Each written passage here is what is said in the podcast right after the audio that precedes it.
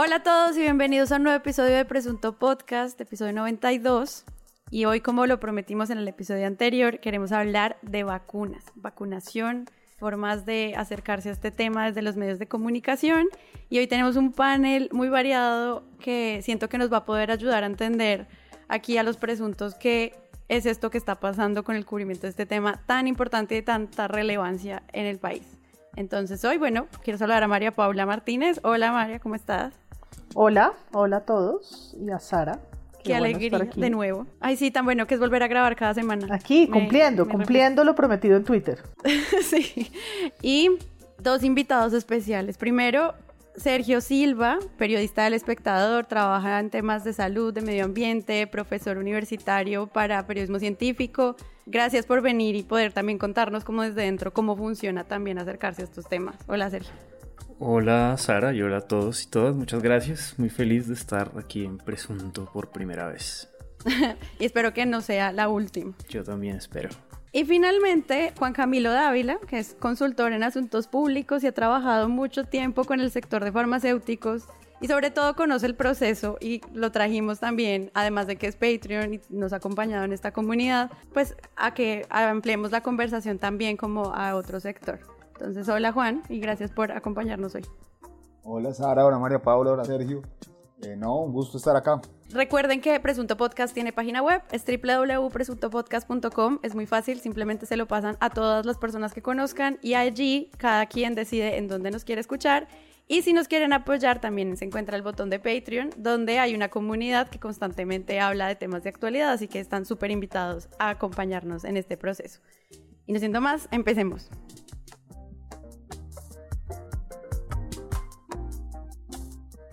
Yo quisiera arrancar por el tema que como que más me llama la atención sobre el cubrimiento de vacunas y es las mentiras. Como la cantidad de personas que quieren no acercarse a este tema precisamente porque es difícil de entender y hemos hablado en varios episodios sobre infodemias y sobre todo este tema de la información. ¿Y ¿Ustedes cómo lo han visto en términos de, pues, de acceso? Como que es muy fácil mentir con este tema y generar pánico. Dos carreras paralelas se corren en el mundo en el arranque de este 2021. Por un lado, la propagación de COVID-19 que avanza sin freno y que deja ya más de 88 millones de personas contagiadas. Y por el otro, los mitos y noticias falsas alrededor ahora de la vacuna. Confiado no estoy, pero sí, sí toca uno aplicársela porque se están muriendo muchas personas. Hay algunos comentarios de que es contra, pero la verdad yo me la aplicaría. No sé, tengo desconfianza de eso. Un miedo que se socializa especialmente en las redes, en donde se encuentra de todo, desde quienes sugieren que con la vacuna nos implantarán un chip para controlar el mundo. No existen microchips que tengan la capacidad de pasar por una aguja hipodérmica por tanto, no es posible inyectar un chip cuando se vacuna a alguien. Eso es ciencia ficción. O quienes argumentan que como la pandemia no existe, la vacuna no es necesaria. Antes de finalizar este... Lo primero que te diría es que comunicar la ciencia, y creo que ustedes en eso lo tienen mucho más claro que yo, yo lo he visto más desde el lado corporativo, es particularmente difícil porque nosotros pensamos en historias y la ciencia se comunica en datos, no en historias. Luego, la gente conecta mucho más fácil con la teoría de conspiración que está de moda que con el estudio fase 3 que no logra entender o con la noticia sobre el proceso regulatorio que excede totalmente el ámbito de lo cotidiano. Mientras que otras personas le están hablando desde la experiencia del día a día, desde una construcción narrativa que conecta mucho más fácil con los referentes que tienen en su vida diaria. Y por eso muchas veces la información técnica es tan difícil de adquirir por parte de la gente y la información basura, por decirlo de alguna forma, es tan fácilmente aprendida. María Paula. Yo estoy de acuerdo con los retos de la divulgación científica y lo hemos dicho acá, pero también lo hemos puesto en presunto por los retos de la divulgación de temas económicos y así. Yo creo que en este momento en particular hay asuntos con el acceso a la información, partiendo además de datos como que los mismos plazos de la ley de acceso se ampliaron. Entonces, primero creo que el periodismo está intentando cuando el escenario está complejo, ¿no? Está intentando contar un tema que de entrada es complicadísimo, de codificar para el ciudadano a pie, y el escenario en el que está jugando ya desde entrada lo pone en desventaja, porque ahora ya no son 10 días, sino 20, porque hay información en crisis como estas y en estados de emergencia como estos, entonces cualquier cosa es seguridad nacional o entran esas fronteras extrañas de la información y entonces reserva y no se puede saber. Entonces creo que ahí pues hay que mirar en parte si esos esfuerzos pues logran transmitir información veraz o si en el camino se quedan por incompetencia, por errores de la agilidad o por realmente los vacíos tan grandes y contradictorios que se generan en un escenario como este. Claro. Como que es muy difícil llegar y preguntar y que te respondan. Sí, o porque a veces cuando yo escucho hablar a la gente que sí sabe que no soy yo, aquí en la mesa están mis, mis colegas, cuando yo oigo hablar de diferentes tipos de vacunas, de números en miles y millones de aquello que va a llegar en fechas pasadas, presentes y futuras, pues simplemente me asaltan las preguntas más ciudadanas de en qué lugar del puesto estoy para acceder, se va a poder comprar o no, uno puede decidir cuál quiero que me pongan y cuando en los medios todo el tiempo se está generando información de llegaban el 5 de febrero, no han llegado, llegan el 20, son mil, no, son diez mil, son un millón, hay de cuatro, hay cuatro fases, pues es difícil, ¿no? Es difícil digerir mientras la noticia siempre está en desarrollo, o sea, es noticia en desarrollo desde marzo del año pasado. Aunque el presidente Duque dijo que en las primeras semanas de enero se estaría iniciando la vacunación en el país, el ministro de Salud ripostó ayer a la alcaldesa de Bogotá diciéndole que el gobierno no se había comprometido con fechas para la vacuna. Juan Fernando Barón. Los primeros ciudadanos frente al COVID-19, la pregunta que se hacen en Colombia las agremiaciones médicas y los expertos en salud es ¿y aquí cuándo? Aunque el país está en la plataforma COVAX y adelanta acuerdos bilaterales por otras vacunas, no hay certeza de cuándo se empezaría a vacunar en Colombia en este momento ha demostrado ser insuficiente. Según mis fuentes, la, la, vacunación por vía COVAX se iniciará de pronto en junio del próximo año y no en eh, enero o en febrero, como dice el viceministro de Salud. Ya, es decir, cuando Estados Unidos... La alcaldesa de Bogotá, Claudia López, cuestionó la poca información que ha entregado el gobierno nacional sobre la fecha exacta en que llegarán las dosis. Desafortunadamente, el gobierno nacional no ha cumplido con las vacunas. Eh, porque no ha podido traerlas todavía. Nos habían dicho que a mediados de enero íbamos a empezar la vacunación. El ministro de Salud, Fernando Ruiz. Ese reto, ¿cómo lo vives tú, Sergio?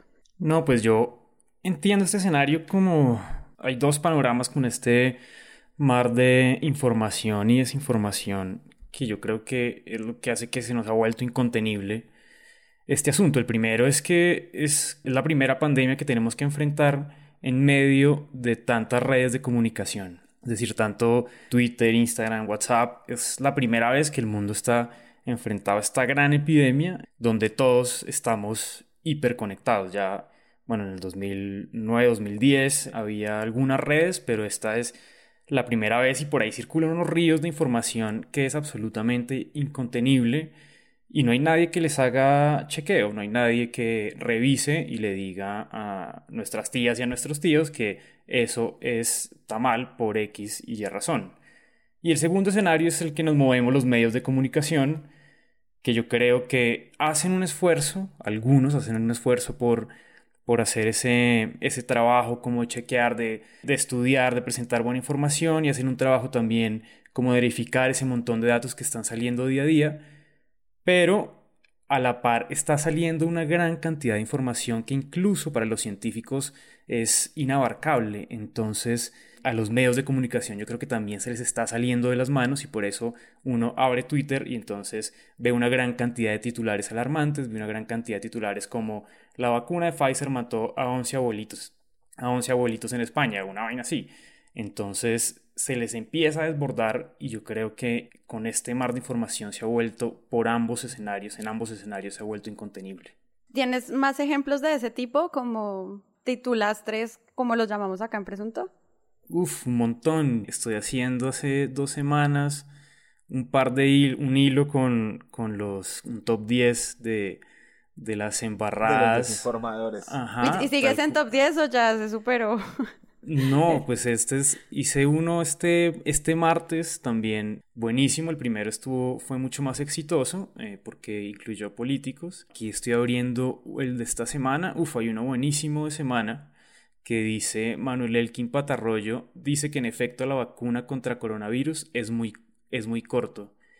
Y lo sacó eh, la semana pasada, pero la gran embarrada, claro, aparte de, los, de la gran cantidad de desaciertos que ha cometido Patarroyo al hablar sobre la vacuna, es que reencaucha semana una entrevista que le hicieron el año pasado y pone sus argumentos como si fueran actuales. Entonces es como... Pero, pero además de, de una carencia técnica enorme, y Patarroyo es un científico, yo no, yo soy politólogo y filósofo, pero no se necesita, digamos, ser, ser un genio para tener clara una cosa, y es que hoy no nadie puede decir que la inmunidad dura más de un año, porque nadie lleva más de un año vacunado.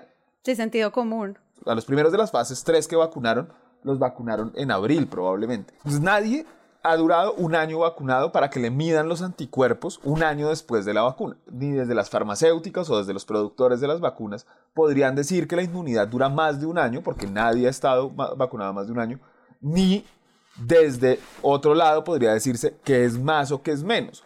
Hoy sabemos que si ya los que están vacunados hubieran perdido la inmunidad, sabríamos que la inmunidad es de menos de un año, es de X meses, 6 meses. Pero eso no ha pasado. Es decir, sabemos que los primeros vacunados aún son inmunes y que llevan 8 meses vacunados o 10 meses vacunados. Y eso es todo lo que podemos decir con certeza al respecto de eso. El resto es especular. Creo que esa entrevista que ustedes mencionan se ganó un premio presunto a peor entrevista, precisamente porque además de eso que ustedes están mencionando, Patarroyo hablaba también como que hay una diferenciación de razas, como que a unas razas les da mejor y a otras no. Y ese tipo de apreciaciones, pues luego obviamente uno encuentra como la gente la cita y se dispersa desinformación, sobre todo con una figura pública del tamaño de Patarroyo, que pues muchas personas todavía consideran como un icono de la ciencia colombiana. Entonces, no, simplemente quería mencionarlo porque la, recuerdo bien eh, precisamente por eso y me parece un poco peligroso que se descontextualice en el tiempo ese tipo de entrevistas que pues ya por sí estaban malas al comienzo. Distintas. Usted tiene, yo por ejemplo, ¿qué grupo sanguíneo es usted? El, el vulgar. El vulgar, lo mismo que yo, o positivo. Pero resulta que mi mujer es A negativo.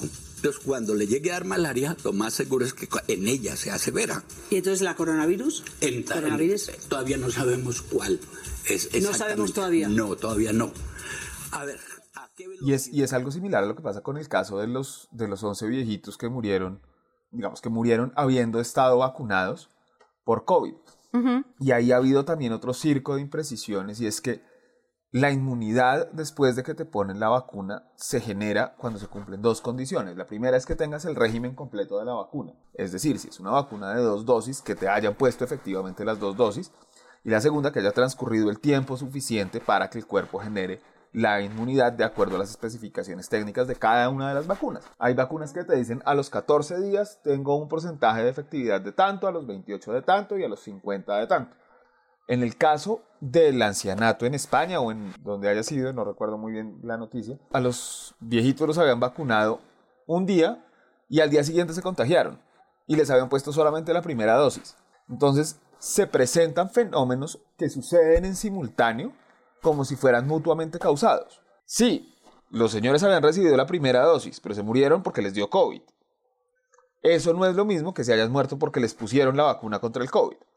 Sin embargo, muchos medios tienen la costumbre de presentar ese tipo de informaciones difusas en el titular o en el tweet en el que presentan la información y luego presentar la información completa en el artículo. Pero mucha de la gente no entra al artículo y se queda simplemente con el dato cojo que está en el tweet que busca llamar la atención y generar el clic. Sí, de esos hay un montón. Ponen, mueren personas después de ponerse la vacuna y abajo dice, pero no tenía nada que ver con la vacuna. Entonces uno se pregunta, bueno, ¿y por qué haces ese juego de palabras? ¿Qué, te pasa? Saben que mal que bien los, la audiencia va a entrar a ver esos, esos artículos y lo que hacen es transformar la información para convertirla en títulos absolutamente engañosos. Es, pucha, una o sea, yo creo que en este año, a partir de, de, la pandemia, he visto como una guerra del clic y ahora con lo que está sucediendo con Semana, es como, wow, se está desbordando esto hasta incluso decir mentiras, que es como, era un paso que nunca imaginamos que fuese a suceder en los medios de comunicación. Cometer errores tal vez, pero hacer artículos diciendo mentiras es como wow. ¿Como cuál? Además del que estamos hablando de la entrevista de Patarroyo.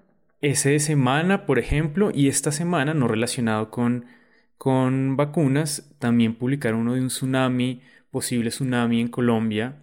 Y claro, en el periódico nos dijeron como, hey, pero esto, ustedes no tienen nada de esto, pues claro, nosotros como también escribimos sobre ciencia y nos metimos a ver en la página donde registran los tsunamis y absolutamente nada que ver con Colombia, sino que lo convierten, o sea, por allá no me acuerdo dónde, en una, en un, en un lugar absolutamente remoto para nosotros, pero le ponen en el título eh, como si fuese eh, riesgo para Colombia para convertirlo en, en algo seductor para la audiencia. Y es como, wow, pero ¿en qué momento se nos ocurre hacer eso? Ah, yo tengo otro, otro ejemplo que vi en semana, eh, porque quiero como más, más como contar el camino, ¿no? Primero me llegó por WhatsApp en uno de estos tantos grupos como del médico en Estados Unidos que murió tras ser vacunado. Entonces me llegó como dos veces compartido y dije, ve, bueno.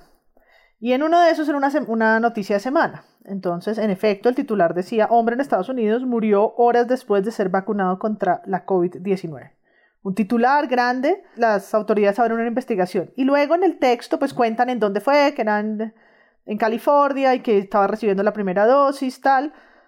Y luego en un, en un punto del artículo dice la muerte fue repentina y no se, no se conoce ninguna relación de su muerte con la vacuna eh, todavía. es como el tropo, sí. ¿Cómo así? Básicamente lo pudo haber atropellado un carro y el titular era... Exacto, o sea, lo atropellaron después de haberse puesto la vacuna. ¿sí? Entonces es como...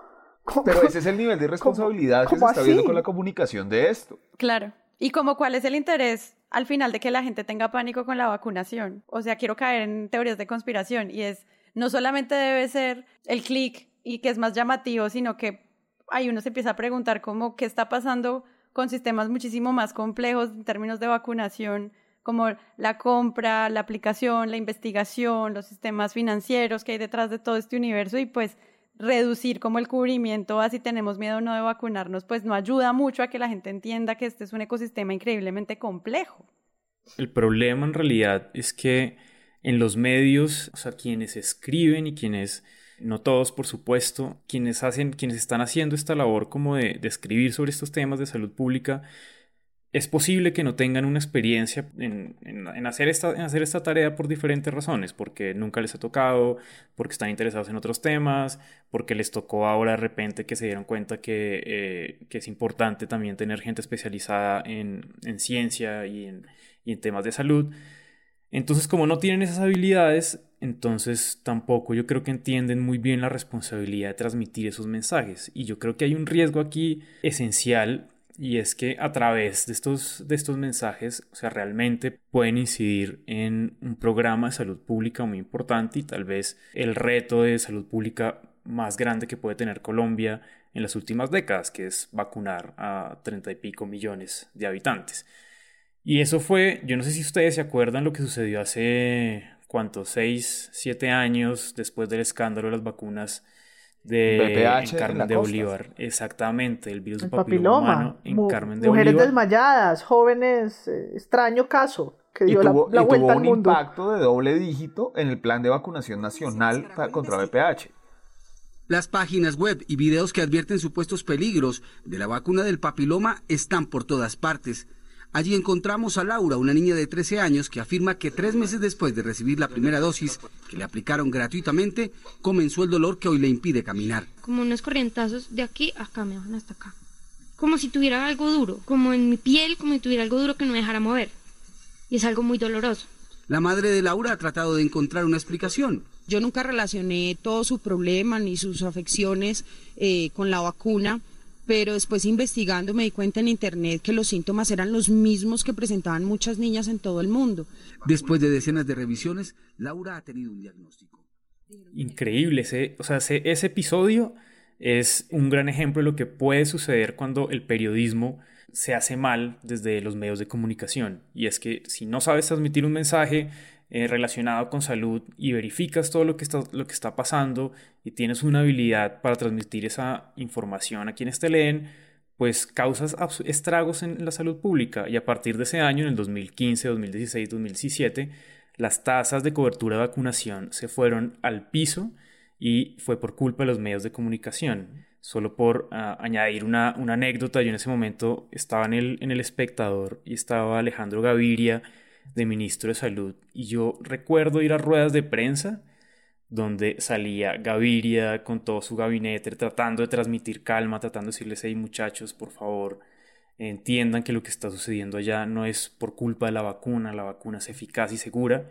Listo, ronda después de una hora de charlora y todos y pasaba un científico, el otro, la otra, y después de una hora de charlora, listo, preguntas. Y empezaba esa retaíla de interrogantes, pero usted... Empezaba, pero ¿por qué, Matt, pero ¿por qué deja a las niñas taradas? Pero acabo de decir que no. Exacto, y como, pero les dije que no, y claro, eso transmiten en vivo, y entonces eso lo que transmite es una emoción, o sea, eso apunta a la emotividad de quienes están oyendo, viendo, leyendo, y el resultado, bueno, pues lo vimos y, es eh, la muestra de la responsabilidad que tienen los medios cuando hacen mal la tarea. Y hay, un tema que es un agravante en alguna medida y es que piensen que para lograr la inmunidad de rebaño, que es lo que busca el, esquema de vacunación, hay unas poblaciones que no se pueden vacunar porque son particularmente sensibles. Les pongo un ejemplo, los menores de edad. Las vacunas a hoy no se han probado en niños y no se prueban en niños porque como el riesgo de probar un, medicamento o una vacuna es relativamente alto, no sabes cómo puede reaccionar un cuerpo, así ya vayas en fase 3, pues a los últimos que expones son a los que consideras más vulnerables. hoy no se han probado en niños, no se han probado en mujeres embarazadas, no se han probado en personas que tienen altos índices de reacciones alérgicas, los inmunocomprometidos, por ejemplo. esos grupos poblacionales cuentan con que el resto de la población se vacune para estar seguros porque no pueden vacunarse porque las vacunas no están probadas en esos segmentos. Esas personas sabemos de entrada que no se van a poder vacunar y por eso el esquema nacional de vacunación le apunta a 35 millones de personas y no a 48 o 50 millones de personas. Pero si de esos 35 hay 20 que no se quieren vacunar o 10 o 5, ese 70% al que tenemos que llegar es más difícil de completar. Y entre menos gente se quiera vacunar, más riesgo hay de que no lleguemos al 70%.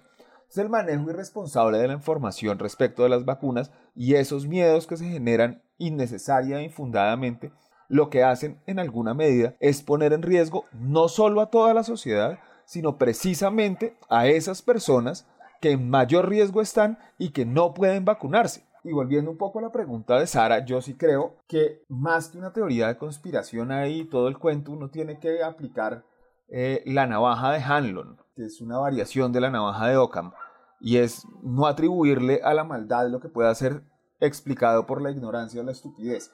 Y lo, y lo digo con respeto, digamos, más, más hacia la ignorancia que hacia la estupidez. Yo sí creo que hay una falta de conocimiento técnico, pero además yo no creo que haya maldad en el tema de buscar el de, digamos, de poner información que responde a un clic. Maldad en el sentido de querer eh, joderle la vida a alguien o querer complicar el programa de gobierno o ese tipo de cosas. Yo creo que la gente, muchas veces manifiesta miedos propios que vienen desde la ignorancia y muchas veces simplemente transmite información que no entiende, sin entender las implicaciones que eso tiene. Entonces, si yo desde la ignorancia creo que decir el, que el titular de murió tres horas después de ponerse la vacuna porque lo atropelló una camioneta, le, digamos, y le atribuyo a la vacuna esa muerte en alguna medida, yo no siento que sea grande el daño que estoy haciendo. No logro dimensionar el impacto que eso puede tener. Si lo entendiera, probablemente no lo haría. Desde la ignorancia lo hago, no porque responda a una agenda malvada de atacar al gobierno y luego, digamos, si quiera que suban las cifras de muertos para poder tumbar al gobierno. Yo no creo que pase algo de ese estilo. Yo creo que realmente es un tema de, no entender las consecuencias y de no entender la información que se está transmitiendo en muchos casos. Y eso tiene que ver con falencias de comunicación desde todos los actores del ecosistema yo creo que ha habido serios problemas en la forma como ha comunicado el gobierno y ha habido serios problemas en la forma como han comunicado los gobiernos locales también respecto de la vacuna.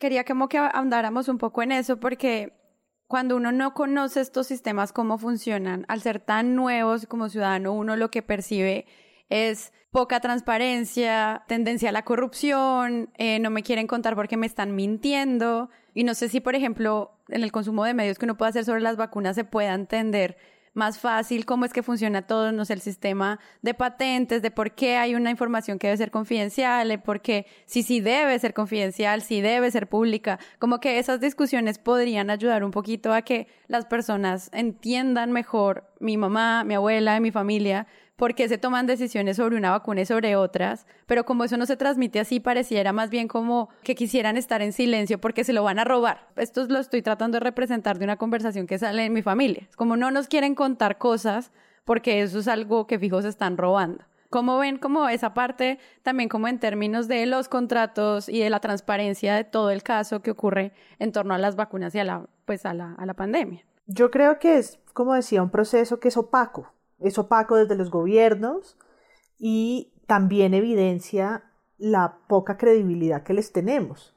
Yo he escuchado más de una vez como no, yo la vacuna de Pfizer que tiene que estar a yo no sé cuántos eh, grados bajo cero, no, aquí la cadena de frío se rompe, o sea, yo no me voy a poner esa vaina, eso no se va a poder asegurar, aquí nos van a mentir y me van a poner una vacuna picha porque básicamente se van a robar la nevera en la que va a venir o el señor de, que transporta va a tomar va a, hacerlo van a hacerlo por transporte terrestre y va a parar a tomarse una pola en la mitad del camino. O sea todo todo el mundo desconfía. Lo estoy caricaturizando pero esto es lo que se oye sobre en esos desiertos informativos entonces pues se construyen las eh, teorías de la conspiración y las fábulas sobre lo que está pasando alrededor. Yo creo que es un tema opaco, que lo decías, pues los gobiernos no han sido, no han sido los más transparentes, eh, hay acuerdos de estos que no conocemos y tal vez no vamos a conocer a profundidad, sino cuando eso lo desclasifiquen si es que sucede en yo no sé cuánto, ¿no? Estamos frente a un proceso que de entrada no es del todo transparente y como yo decía al inicio, pues eso limita la labor periodística. Pero a propósito del Día del Periodista que fue esta semana, eh, que escuché varias veces como el artículo 20 de la Constitución que habla de la libertad de expresión, claro, ahí hay eso que son tres líneas como aparentemente tan sencillas, pero al, final tan significativas. Él dice el periodismo es, el periodismo es libre, eh, la libertad de expresión, la libertad de opinión, ¿no? a propósito de la discusión que estamos teniendo hoy por columnas de opinión, y además dice el periodismo tiene una responsabilidad social. Y es como, sea, cómo se nos olvidan todos estos elementos a veces en el análisis de los medios y en el propio quehacer eh, de la reportería, ¿no? ¿Qué implica o cuál es, cuál es la responsabilidad social del el cubrimiento de estos temas, ¿no? Yo me acuerdo que cuando empecé a, revisar eh, en el confinamiento, me encontré una nota buenísima, que creo que era de la BBC, que decía como básicamente eh, explicación de las vacunas para dummies, una cosa así titular, Sí, era una nota generalista. No de nicho, no, las, no estaba en Nature ni en Science, no, era eh, algo sencillo. Y, le, y decía, para empezar a, entender el asunto de las vacunas, tenga esto en cuenta. Hasta los años, hace como 60 años, poner el ejemplo, o 70, el ejemplo de la viruela, hasta ese momento el asunto de las vacunas era un asunto de la OMS desde hace unos años hacia acá es un asunto de la OMC y esa letra lo cambia todo porque antes era un asunto de salud pública y ahora es un asunto de comercio. Y ahora sí, trate de entender la, la liberación de las vacunas, las reglamentaciones nacionales, los acuerdos bilaterales y todo lo demás, ¿no? que eh, ya de entrada es un tema específico, eh, complejo para los propios medios, pues que al final sí en cambio de los médicos y en cambio de los expertos de este tipo de tratados, sí tienen la misión responsable de decodificar. Sí les tocó en su haber explicar o tratar de dar marcos de interpretación. Esa es en teoría la función. No tienen que ser expertos epidemiólogos, no tienen que saberse con toda la profundidad, pero tienen que saber a qué fuentes acudir, tienen que saber cómo tratar esa información, entonces pues acudir a, a patarrollo está de entrada mal, no importa qué va a decir, esa no era la fuente a buscar. Pero mira, yo, yo quiero resaltar algo con eso que dices de, de la OMS, la OMC y, y el régimen no solo comercial, sino de salud pública del tema. Y ayer, por ejemplo, y no sé si Sergio estuvo en, en, el trabajo de esa nota en particular, ayer el espectador publicó un artículo donde aclaran que las vacunas que llegan a Colombia por COVAX no son regaladas. Y era una nota súper necesaria. Es una nota que tiene todo el sentido del mundo publicar, que el espectador hoy es el único que lo ha dicho, digamos, pero que es una nota que perfectamente habría podido salir hace cuatro meses. Y la información respecto de cómo funcionaba COVAX y cuál es el rol de autofinanciado de Colombia en COVAX estaba disponible. Sin embargo, duramos, qué pena Sergio, duramos tres o cuatro meses oyendo a sectores políticos usando intencionalmente el tema de las vacunas que llegan de COVAX son regaladas. Vimos a medios decir que básicamente era una donación esas vacunas y la información estaba ahí. Entonces, así como hay una función social de la comunicación y como en efecto hay zonas opacas respecto de este tipo de cosas, también hay zonas en donde la información está clara y transparente y pues muchas veces no se hace la pregunta que se debería hacer o no se busca en la fuente que se debería buscar. Yo creo que, solo para completar un poco lo que decía Juan Camilo y María Paula, o sea, otro de los escenarios que también ha sido supremamente problemático acá y muy difícil de abordar es que, claro, las vacunas se convirtieran en un caballo eh, de un caballo de, para hacer política, un caballo para hacer una, una batalla política que están eh, manejando todos, desde el gobierno hasta, claro, la, oposición.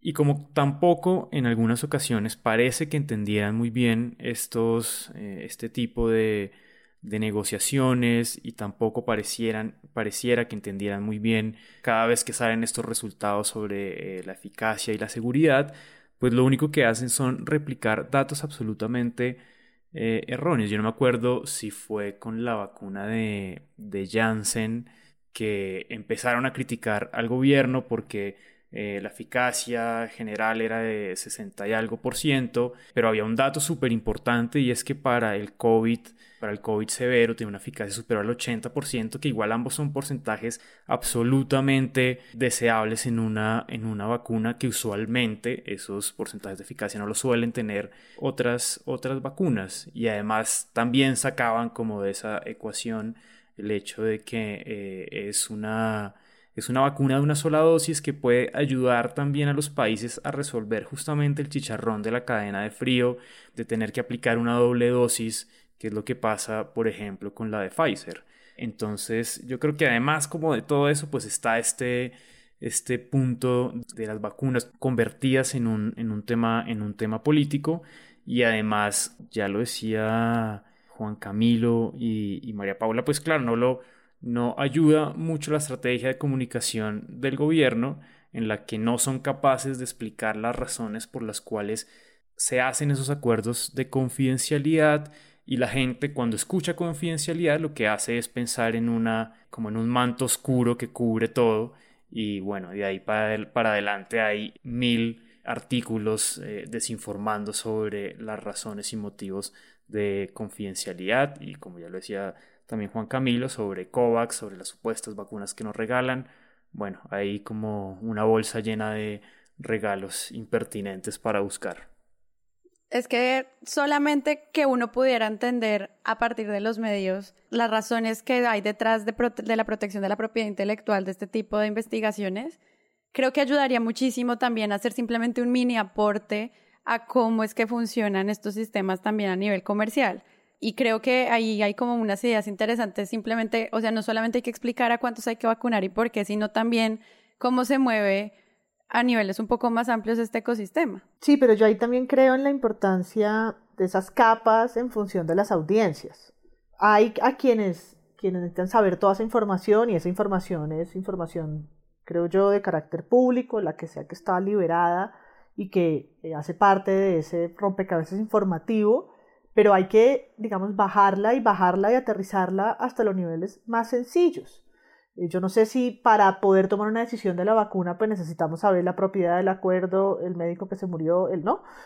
No vamos a ser eh, expertos en esto como no somos expertos en otras, en otras áreas, pero a través de los medios sí se crean esos imaginarios, esos discursos con los que la gente, con base en los que la gente toma decisiones, ¿no? Y ahí es lo que me parece importante, porque, claro, sí hay decisiones eh, individuales, de carácter individual, que se toman a partir de los discursos que los medios hacen para el común de la gente. Entonces, pues, ¿cómo, lo están haciendo?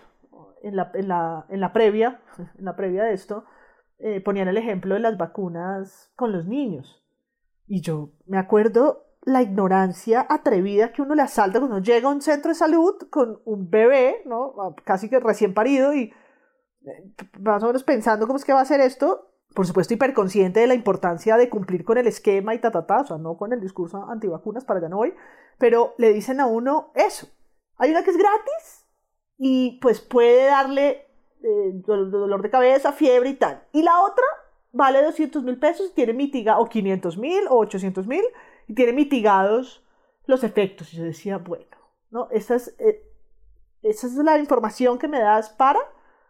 ¿Y dónde me voy a buscar eso? Pues puedo irme a la OMS, pero normalmente, y lo hicimos con, varios eh, en, esa, en ese momento, hace 10 años, con amigos mirando en medios. O sea, uno llega a los medios, no como Google, no, haz lo tuyo.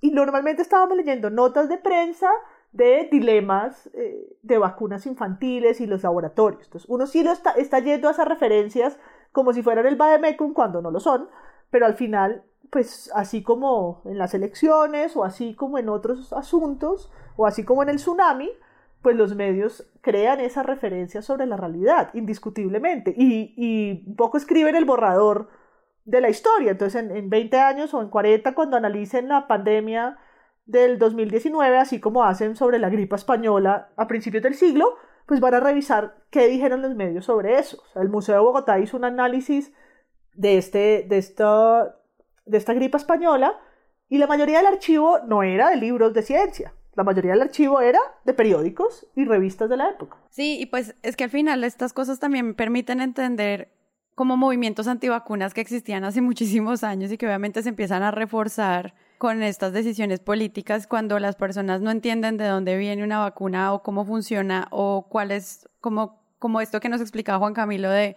pues es que hay vacunas que, pues no sé, tienen una efectividad días después.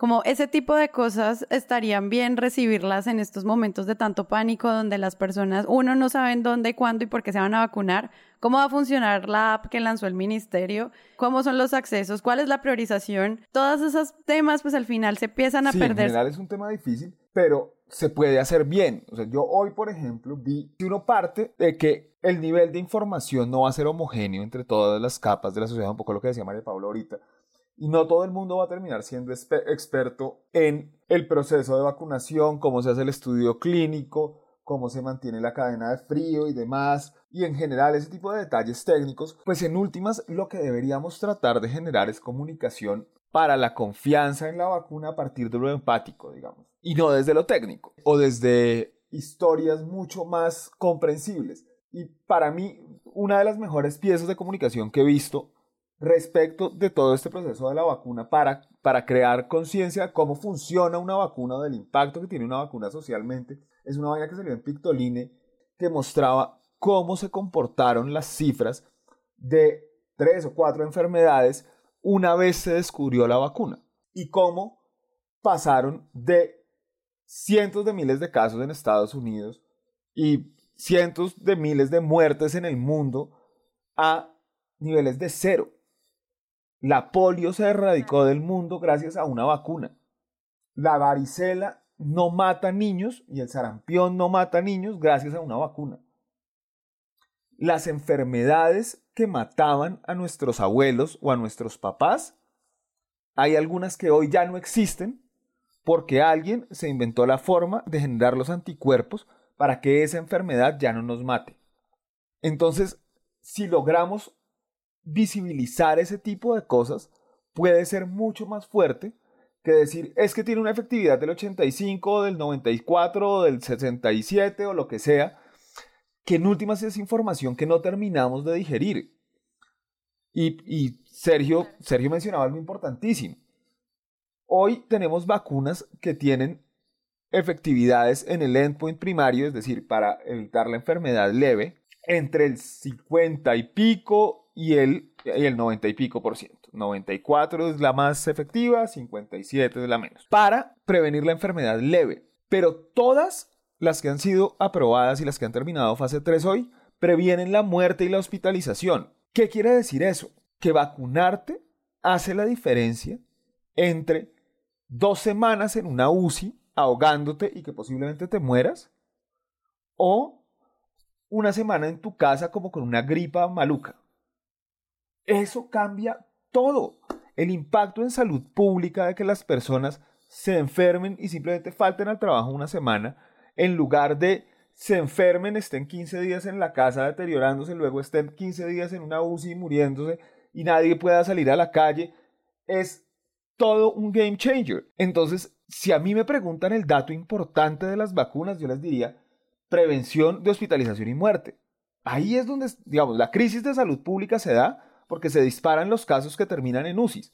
Tanto así que las medidas como las cuarentenas, como las restricciones en general, se toman cuando la congestión hospitalaria es muy alta. Si todas previenen el 100% de las muertes y las hospitalizaciones, o el 99% de las muertes y las hospitalizaciones, pues en últimas la que te pongan funciona para el fin último, que es mantenerte con vida y mantenerte, digamos, y que la enfermedad sea manejable desde tu casa. Las vacunas que están hoy podrían convertir la COVID en una gripa recurrente. Lo que pasa es que, digamos, contra ese coronavirus, uno, no tenemos defensas, no tenemos anticuerpos, y dos, pues es más contagioso y es más agresivo. Pero si logramos volver el SARS-CoV-2 otra gripa estacional, pues solucionamos la pandemia, solucionamos el problema de salud pública, así haya todavía gente que se contagie y sea uno de cada dos o uno de cada cinco o uno de cada veinte. Pero ahí es donde está el valor de las vacunas. Y eso no lo ve hoy uno en el panorama de medios. Lo que siento yo es que muchas veces se pierde de vista qué es lo que realmente está en juego.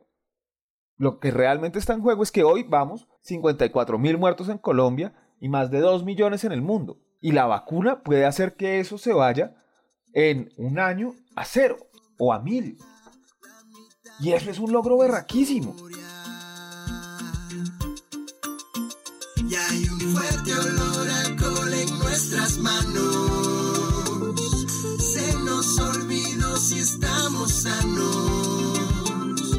Brilla la pantalla que nos une. Solo nos queda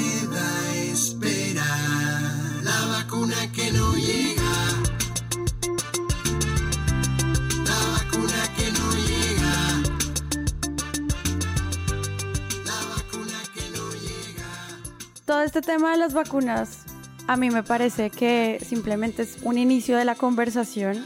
Nosotros pues vimos como un gobierno nos planteaba que ya habían unos contratos y luego nos dice no, no están los contratos y luego la gente dice pero ¿cómo así que solo están acuerdos? Y como que al final todos estos como debates sobre también la eficiencia del trabajo del Estado para la protección de los ciudadanos, pues al final también se empieza a poner a prueba como por culpa de la desinformación que tenemos todo el tiempo sobre estos temas que van tan rápido.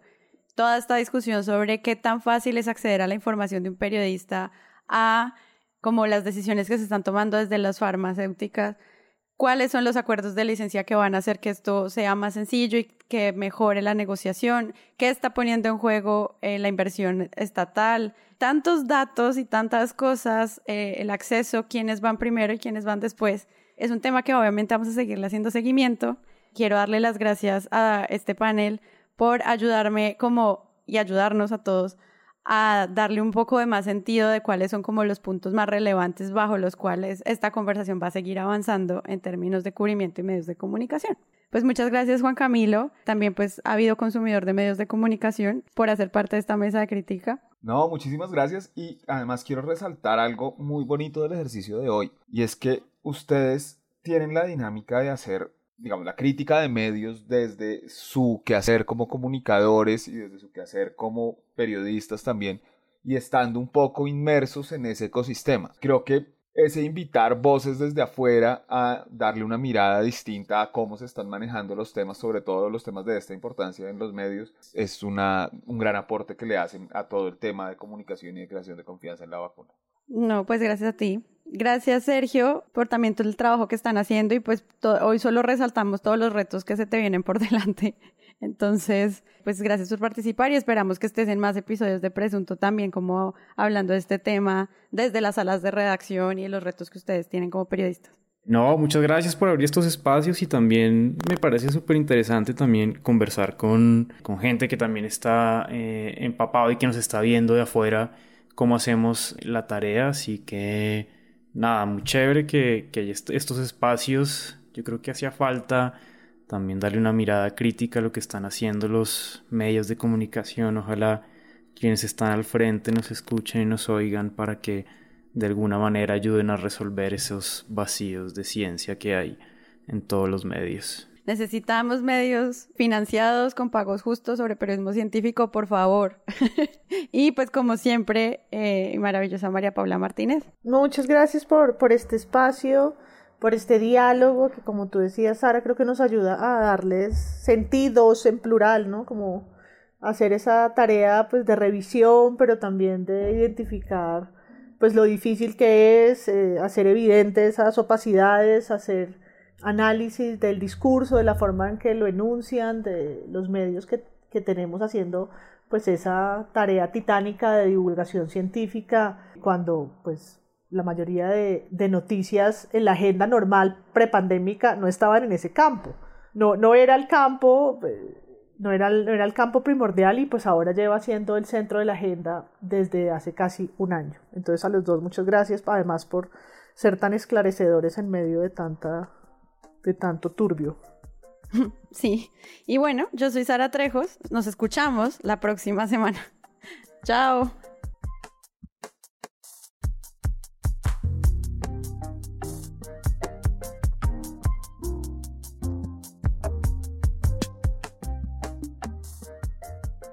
Presunto Podcast es un proyecto de Sara Trejo, Santiago Rivas y María Paula Martínez y cuenta con la postproducción de Rodrigo Rodríguez del Oro Podcast. Y hoy contamos con la participación de Sergio Silva y Juan Camilo Dávila.